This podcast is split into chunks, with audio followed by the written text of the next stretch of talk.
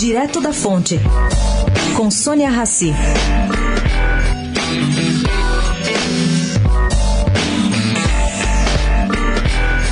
O pedido de liminar do ex-governador itucano Eduardo Azeredo deve subir ao Supremo Tribunal Federal.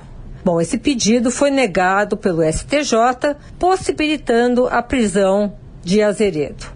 Isso pode, segundo se apurou, reabrir a discussão da prisão após a condenação em segunda instância, como aconteceu com o habeas corpus de Lula.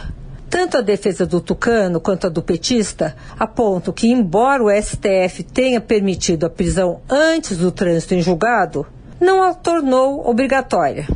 Essa visão é defendida apenas pelos ministros Luiz Roberto Barroso e Luiz Fux. Vamos aguardar. Sônia Raci, direto da fonte para a Rádio Eldorado.